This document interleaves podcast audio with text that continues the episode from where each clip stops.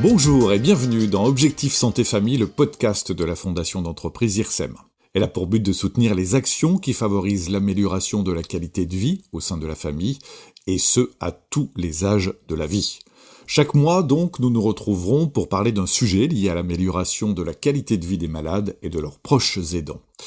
Et en ce mois de septembre, rentrée scolaire oblige, nous aborderons le sujet délicat de l'inclusion scolaire des enfants à besoins éducatifs particuliers. Pour ce premier podcast, nous recevrons Madame Cécile Leclerc, maman d'un enfant atteint de maladies rares et enseignante au lycée horticole de l'Homme dans les Hauts-de-France, et Madame Maria Poparoc, chercheuse et maître de conférences en psychologie sociale à l'Université de Strasbourg, pour expliquer les problèmes rencontrés et essayer de trouver des pistes de solutions. Nous commençons tout d'abord avec Cécile Leclerc. Bonjour. Bonjour. Vous êtes à la fois enseignante et maman d'un enfant atteint d'une maladie rare. Quelles difficultés concrètement avez-vous rencontrées en tant que parent pour insérer votre enfant à l'école? Alors ma principale difficulté euh, par rapport à ma fille, hein, euh, ça a été de me repérer parmi les nombreux dispositifs euh, existants. Effectivement, les documents sont truffés de sigles PAI, PPS, PAP, dossier MDPH.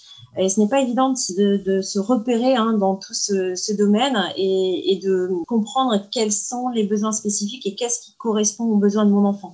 En tant que parent, on est vite submergé euh, par la lourdeur des tâches administratives et les dossiers à remplir pour faire valoir les droits de nos enfants. C'est très chronophage. Euh, j'ai le sentiment aussi qu'il est plus difficile de mettre en place une prise en charge adaptée quand on a un enfant avec un lourd handicap ou une maladie rare. Souvent, on s'entend dire que l'enfant ne rentre pas dans les cases donc, on doit faire face euh, aux craintes aussi euh, des professionnels qui ont peur de ne pas savoir ou de mal faire. Ils ont aussi besoin d'être épaulés hein, pour accueillir l'enfant euh, et faire face à nos craintes, en fait, hein, tout simplement. Et l'école, pourtant, c'est important pour cet enfant parce que l'enfant ne se résume pas à sa maladie. Il n'est pas malade, il a une maladie. Il faut se projeter pour son avenir, essayer d'entreprendre tout ce qui est bon pour lui afin de favoriser son épanouissement, hein, en quelque sorte, et son insertion scolaire. Merci. Madame Poparoc, chercheuse et maître de conférences, quelles sont selon vous les pistes à étudier pour une meilleure intégration des enfants en situation de handicap à l'école? Alors, les recherches qu'on fait en psychologie sociale sont parties de ce constat. Il y a un décalage entre euh, les lois hein, qui existent euh, depuis euh, les accords de Salamanque de 94 et les lois donc, qui ont été mises en place dans différents pays et leur application dans le contexte de l'école. Si on progresse en termes de nombre d'enfants présents dans les établissements qu'on appelle ordinaires, hein, eh bien, en termes d'apprentissage, on n'arrive pas à faire apprendre de la même manière que pour les autres enfants aux élèves en situation de handicap. Et donc, euh, la psychosociale, elle a essayé de s'associer à d'autres disciplines et de voir pourquoi. Eh bien, même si dans un monde idéal, on avait toutes les conditions matérielles, humaines, d'accompagnement euh, pour mettre en place ce principe d'inclusion scolaire, il resterait quand même quelque chose qui est primordial et qui est la manière dont on perçoit les personnes en situation de handicap. C'est-à-dire, qu'est-ce qui me passe par la tête en termes de jugement, hein, ça s'appelle un jugement social, un psychologie social, et qu'est-ce que je ressens au plus profond de moi-même lorsque je suis en tant qu'enseignant en contact avec un enfant en situation de handicap? Ça se décrète pas et ça, demande du temps. C'est la manière dont on, on, perçoit un groupe minoritaire dans la société, qui est le groupe des personnes en situation de handicap. Donc c'est vraiment un changement de mentalité un petit peu macro-social et qui se passe au jour le jour bah, à l'école quelle priorité, selon vous, doit-on privilégier? La formation, par exemple? Il y, a, beaucoup de facteurs qui entrent en ligne de compte, mais vous avez pointé un qui est celui de la question de la formation des enseignants. Par exemple, en France, il y a un paradoxe. L'inclusion vise la présence des enfants en situation de handicap dans les classes ordinaires. Donc, a priori, logiquement, on devrait former tous les enseignants à la question du handicap, de l'inclusion scolaire, des méthodes pédagogiques adaptées pour inclure les enfants en situation de handicap. Or, les enseignants sont très peu formés. Même les enseignants qui sont actuellement formés, ils ont un nombre d'heures extrêmement réduit. Par exemple, ils peuvent avoir 10 à 12 heures de formation quant à l'accueil des enfants en situation de handicap dans les classes. La question de, la formation, est très importante. Est-ce que je suis capable, en tant qu'enseignant, de me dire qu'un enfant en situation de handicap est capable d'apprendre au même titre qu'un autre enfant de la classe. Et donc, tant que cette perception ne changera pas, oui, je ferai mon devoir d'enseignant, mais néanmoins, mes attentes seront moins importantes par rapport aux autres, enfants. Or, ces attentes, le célèbre effet Pygmalion qui est, qui, qui est mis en évidence, aura une conséquence sur le niveau de réussite de ces élèves. Alors Madame Leclerc, vous êtes enseignante, quels aménagements ont été mis en place pour mieux accompagner les parents et insérer les enfants avec un handicap, par exemple, dans votre établissement? Alors moi, je, travaille actuellement au lycée horticole de l'Homme, dans les Hauts-de-France. Personnellement, j'ai pu bénéficier de formations spécifiques donc, par exemple, une formation euh, sur les troubles autistiques, une autre sur les troubles de l'attention, et puis également, bien sûr, sur les troubles dyslexiques, dysorthographiques, dyscalculiques. On a mis en place euh, les tests ROC dans, mon lycée hein, pour dépister euh, les élèves qui n'avaient pas encore été dépistés jusqu'alors. Et pour d'autres troubles, on met en place des prises en charge spécifiques en fonction de la pathologie. Donc ce travail, je tiens à le rappeler, il est réalisé en collaboration avec l'infirmière scolaire hein, et la vie scolaire. Euh, je souhaite le rappeler parce que l'infirmière scolaire, elle est soumise au secret médical et les parents euh, doivent comprendre que hum, les informations concernant leur enfant ne seront révélées que s'ils font la demande auprès de cette infirmière. Et également dans mon établissement, on réalise euh, des aménagements en termes de pédagogie.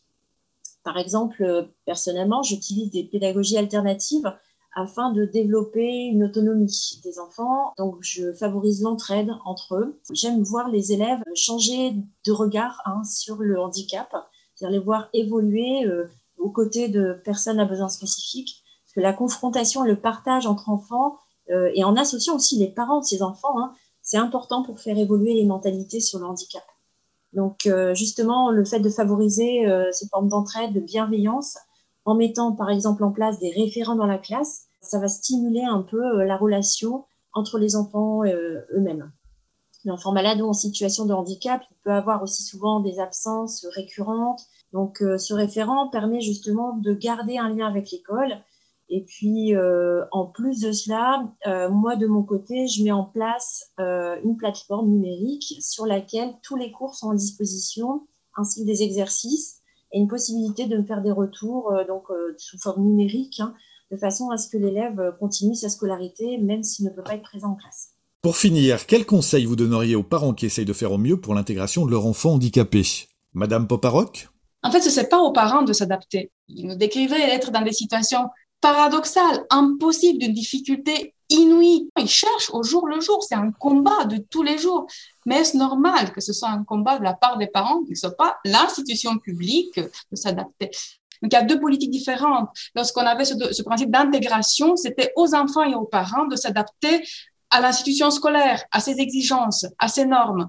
Donc la responsabilité, elle était encore mise sur justement les épaules des parents. avec cette démarche inclusive, justement, le sens, il est l'inverse. C'est pas aux parents et aux enfants de s'adapter, mais au contraire, c'est à l'institution scolaire de s'adapter à la différence de manière à trouver une réponse parce que c'est une responsabilité macro-sociale. Enfin, en France, l'école, elle est publique.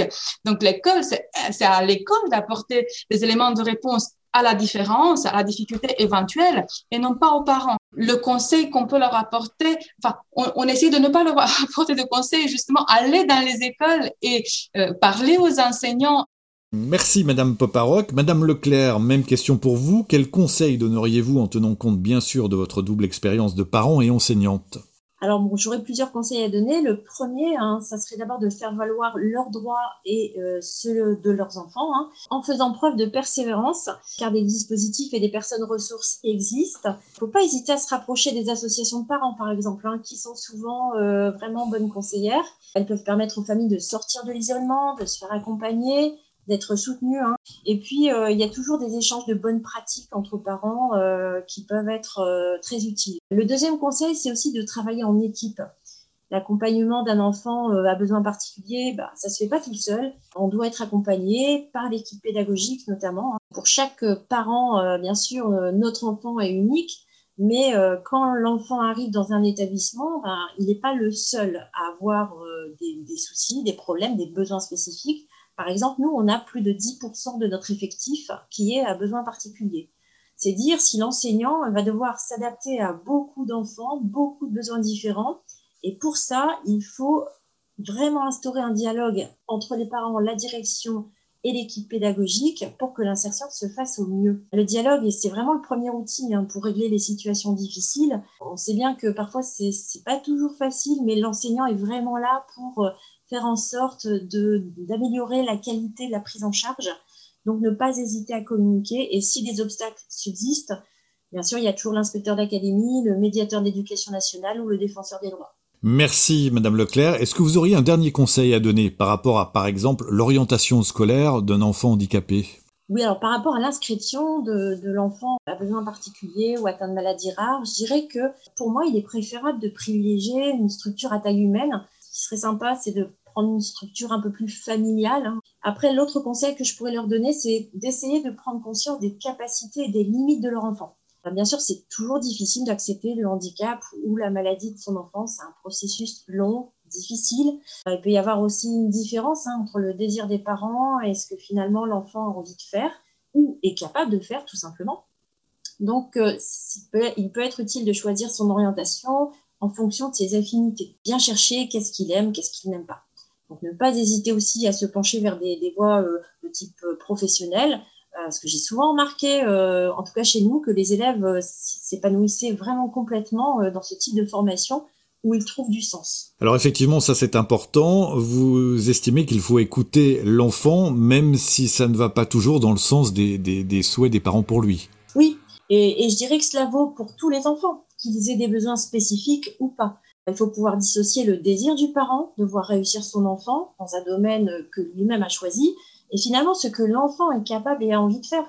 Si je prends mon cas personnel, euh, par exemple, ma fille a choisi une voie professionnelle qui est l'horlogerie. elle va passer à un CAP, euh, puis si tout va bien, elle continuera avec un brevet des métiers d'art. C'est un domaine particulier, une voie à laquelle je n'aurais euh, jamais pensé pour elle, mais c'est son choix. Et finalement, je trouve ça plutôt chouette parce que par rapport à son parcours scolaire, je la voyais mais pas du tout continuer en filière générale. Merci Cécile Leclerc, merci à vous tous de nous avoir suivis pour ce premier podcast de la Fondation d'entreprise IRSEM. Partagez-le, Abonnez-vous pour le recevoir tous les mois et n'hésitez pas à nous laisser vos questions, vos interrogations sur le site de la Fondation d'entreprise IRSEM.